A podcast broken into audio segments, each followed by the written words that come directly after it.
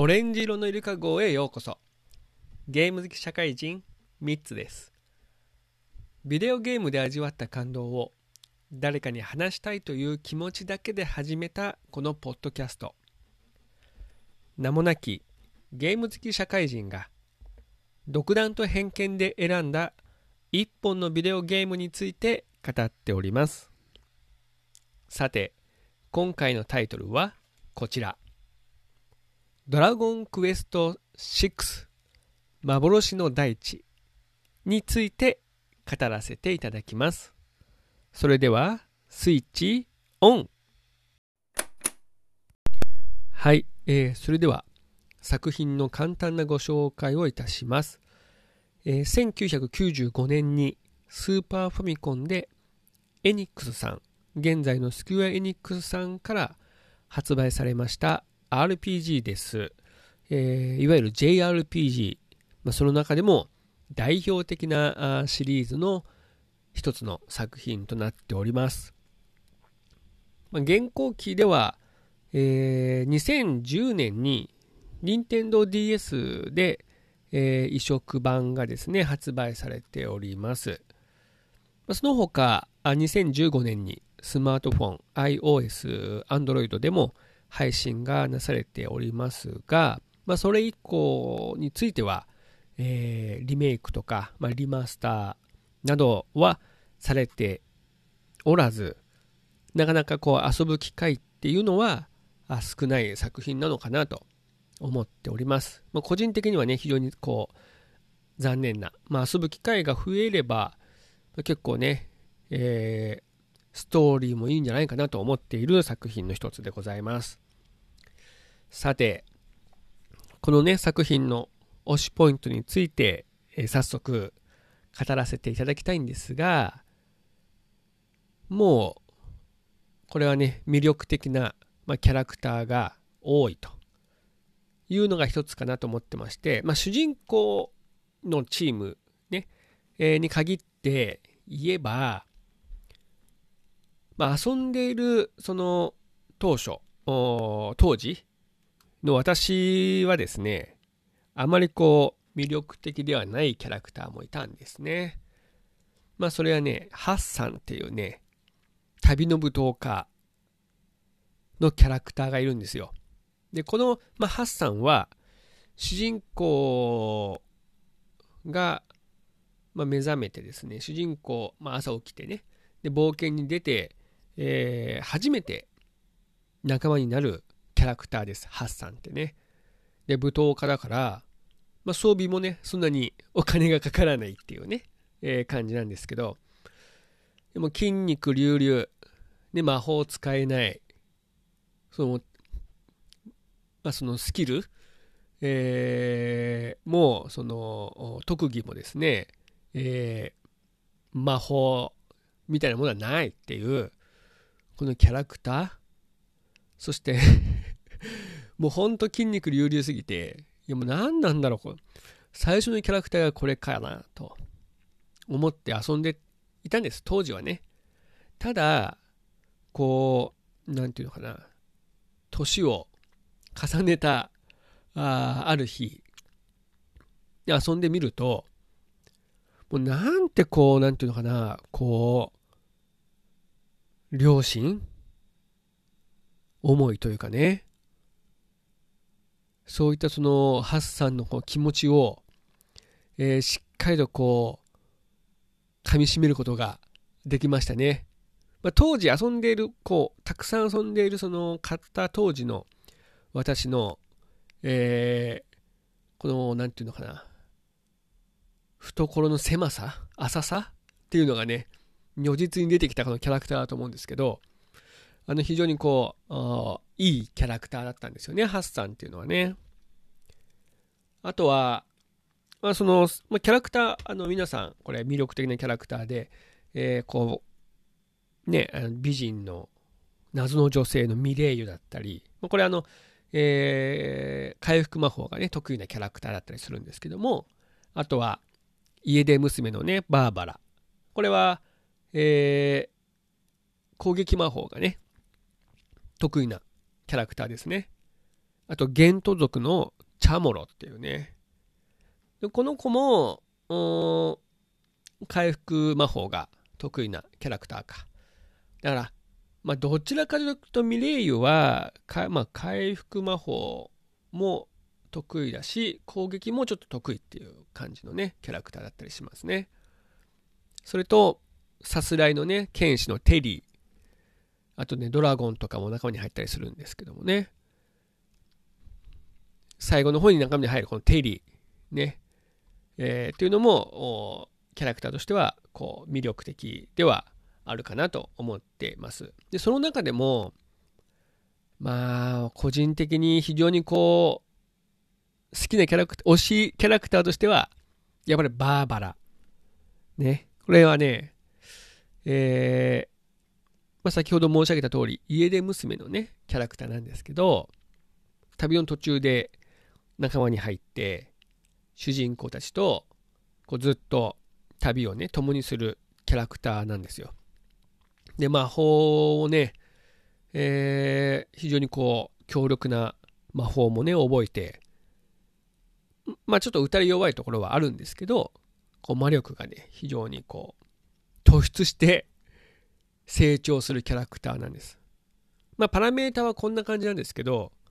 魅力的なのは、まあそういったその攻撃魔法とかだけではなくて、もうこの子の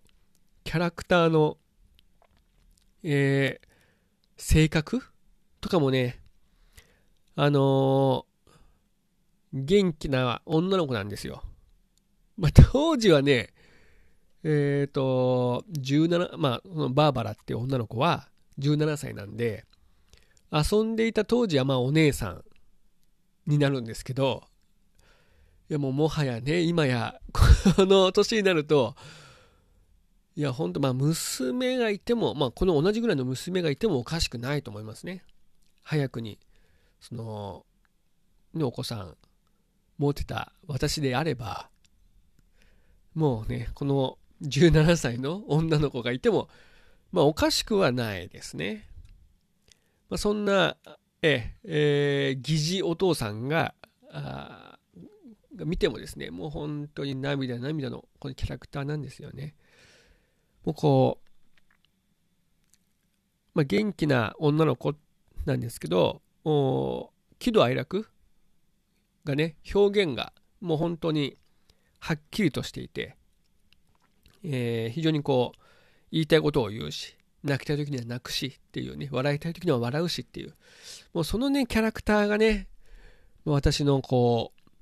好みなので、非常にこうね、好きなキャラクター。まあ、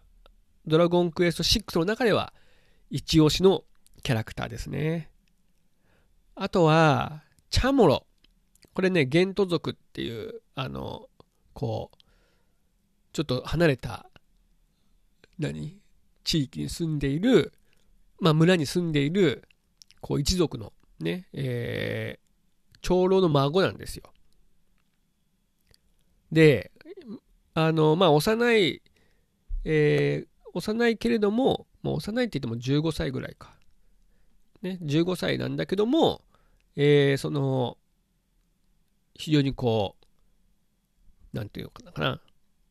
えー、癒しの力が強い、まあ、キャラクター、まあ、あ少年であって、で、主人公と一緒にね、旅をするんですが、まあ、このチャモラは思い入れがあって、えっ、ー、と、私がね、高校生の時に、えー、文化祭でね、その、まあ、何でもいいから、そのキャラクターに扮して、ね、あの、模擬店をするっていうのがあったんですよ。えー、キャラクターに扮するっていうことは、まあ、いわゆるね、えー、まあ、コスプレなんですけど、で、まあ、そんなことしたことなかったので、今まで、その高校、えー、1年生だったかな、あの時はね、高校 1年生まで、なかったんで、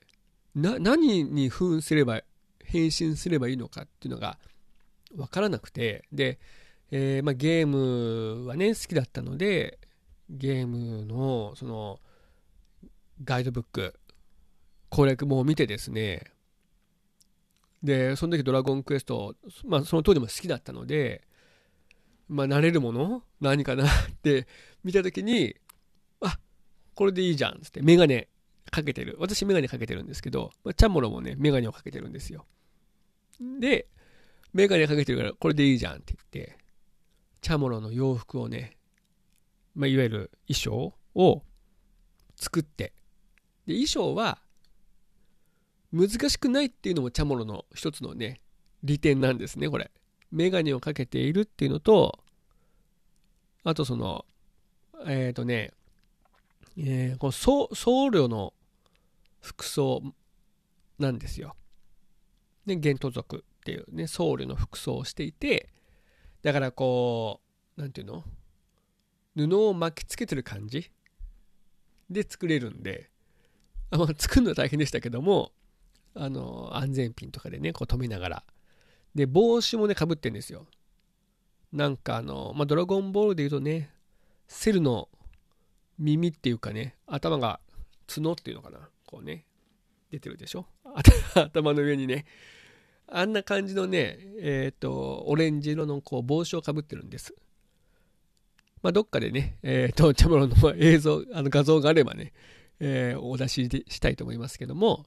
帽子もね、えー、厚紙で切って、そこをこう、えー、生地でね、オレンジ色の生地。だからもうほんとオレンジ色の、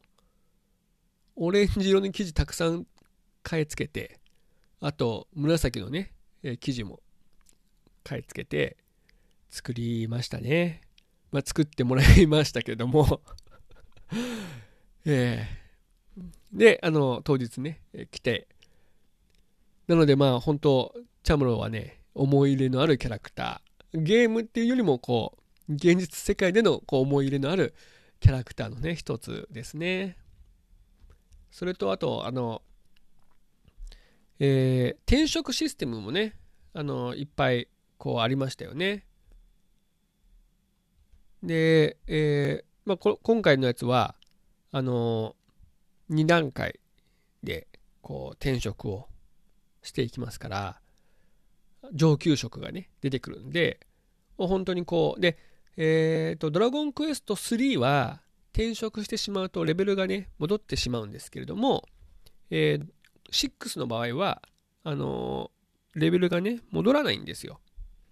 だから、あの、転職しやすいんですよね。それも本当良かったなと思ってます。転職しやすいっていうのはね、えー、それだけいろんなキャラ、あの、職業を試すことができますんでね。ただ、えっ、ー、と、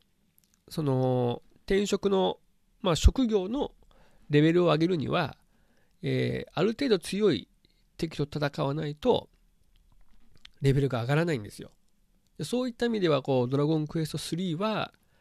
レベル1に戻ってしまうけれども、周りのキャラクターが強くて、で、ね、レベル1がいたとしても、強いところで、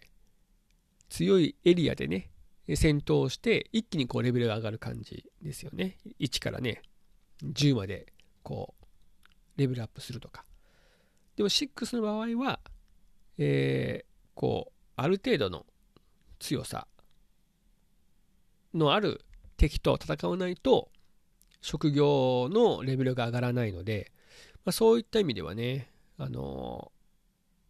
自分のレベルが上がっていくとね、なかなかこう、転職の職のね、レベルも上がりにくくなってくるって。まあ、最後の方、もう、ほんと最後の方は、まあ、どんな敵に当たってもですね、えー、職業のあのレベル、まあ、にはこう影響してくるんで、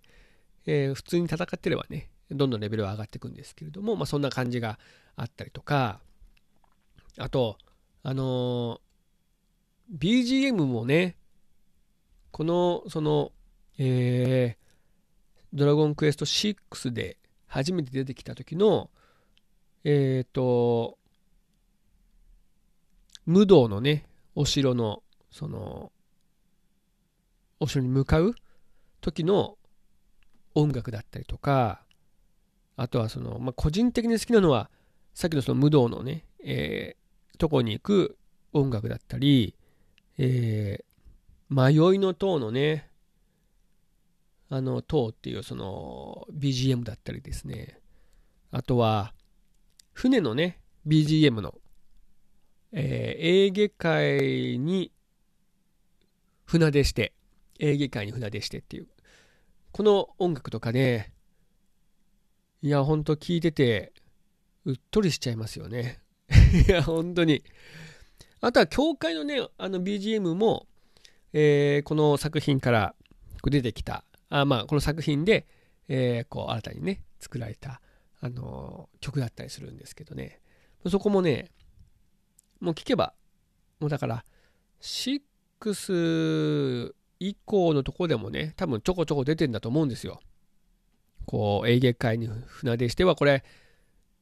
えー、11でもね、ドラゴンクエスト11でも、私は久方ぶりに聞いて、こう、ゾクゾクっとしちゃいましたけどね、この曲聴いてね、あこの、この曲かっつってね、あの、本当に好きな曲でしたね。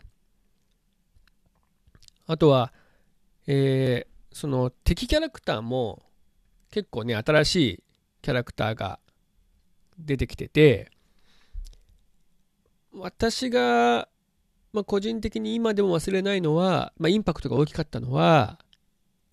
キラーマシン2っていうのもね、あるんですけど、キラーマシン2は、えー、他にも多分出てきてるんだと思うんですけどもね、えー、ドラゴン、あ、ドラゴンクエスト5で、キラーマシンっていうのは、まあ、結構こう、本当に機械っぽいっていうかね、あのファンタジーの世界の中では、えー、機械っぽい無機質な感じで、で、2回攻撃してきたりとかね、まあ、仲間にすると非常にこう心強いキャラクターだったと思いますけれども、それが2になったら、こんなになっちゃうのかと。ねえ。完全な、もう、殺戮兵器と、殺戮マシンと化したこのキャラクターがね、ちょっとびっくりしましたけどね、2っていう名前もあるんだなっていうね。あとはね、まあ、もうちょっと印象が強かったのは、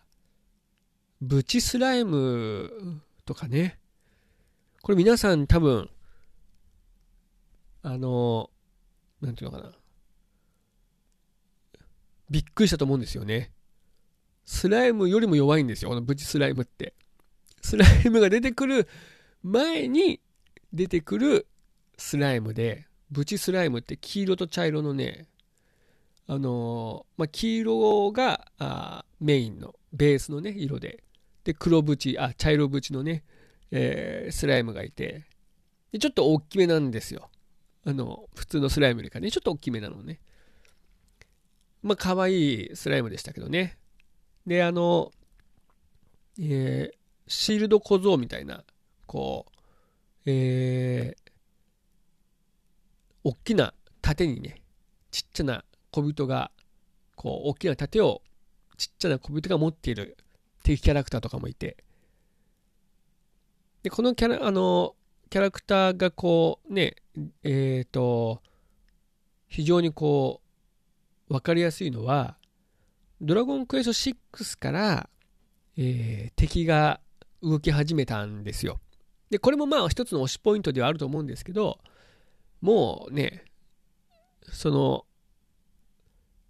新しくなればなるほど、敵の動きはより滑らかに、より多彩になってくるんで、まあ、別にその、ドラゴンクエスト6のね、この推しポイントっていう意味では、こう、若干ね、えー、優先度はこう、あの、下がっちゃうんですけど、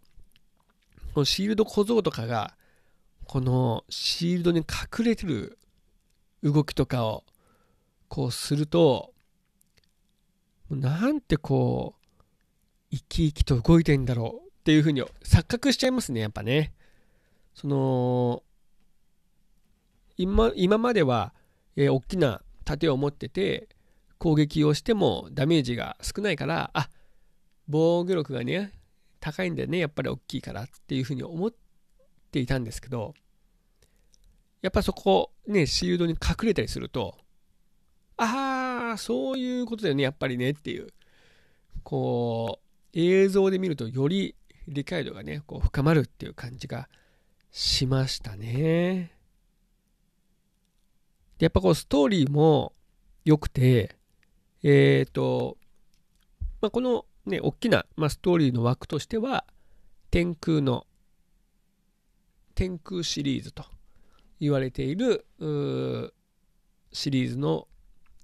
3部作のうちの3作目ですね。ドラゴンクエスト4、ドラゴンクエスト5、そしてドラゴンクエスト6になるんですけど、あのー、舞台がですね、2つ、まあ、大きくね、分けて2つあるんですよ。幻の大地と呼ばれている、あの、世界と、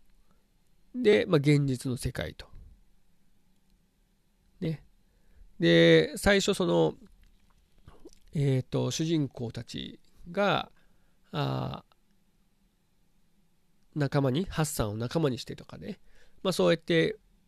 こう動いてる世界の途中でですね、大きなこう、穴が、大陸の、大陸に大きな穴が開いていて、その穴を覗き込むと、下に、なんかこう大陸が見えるんですよね。でそれがいわゆる幻の大地と言われている。まあその、えー、っと、最初のね、世界からしてみると幻の大地と呼ばれていて、えー、下に降りていくと。そこはなんかこう、同じようなこうね、えー、世界なんだけど、あちょっと違うっていうところでね、まあ、そこを行き来する。あの行き来しながら物語が進んでいく。こういったのってあんましドラゴンクエストの中ではなかったんじゃないかなと思っていて。ねあの要はマップがこう2つある。ワールドマップがね2つある、えー、非常にこう広大なあ世界を旅するっていうのはあんまりなかったんじゃないかなと思ってますけどね。あのその後に出てくるえー、ドラゴンクエスト3とかね、あとはドラゴンクエスト5とか、で、こう、違う世界があるっていうのは、こう、進んでいくと違う世界に行けるっていうのはあったりすると思うんですけど、もう本当序盤の方から、えー、この2つの世界をね、行き来しながら行くっていうのはね、あのー、珍しい、あのシステムだし、物語も本当に、いやーもうバーバラはね、もうね、バーバラちゃんは泣いちゃいますよ、本当に。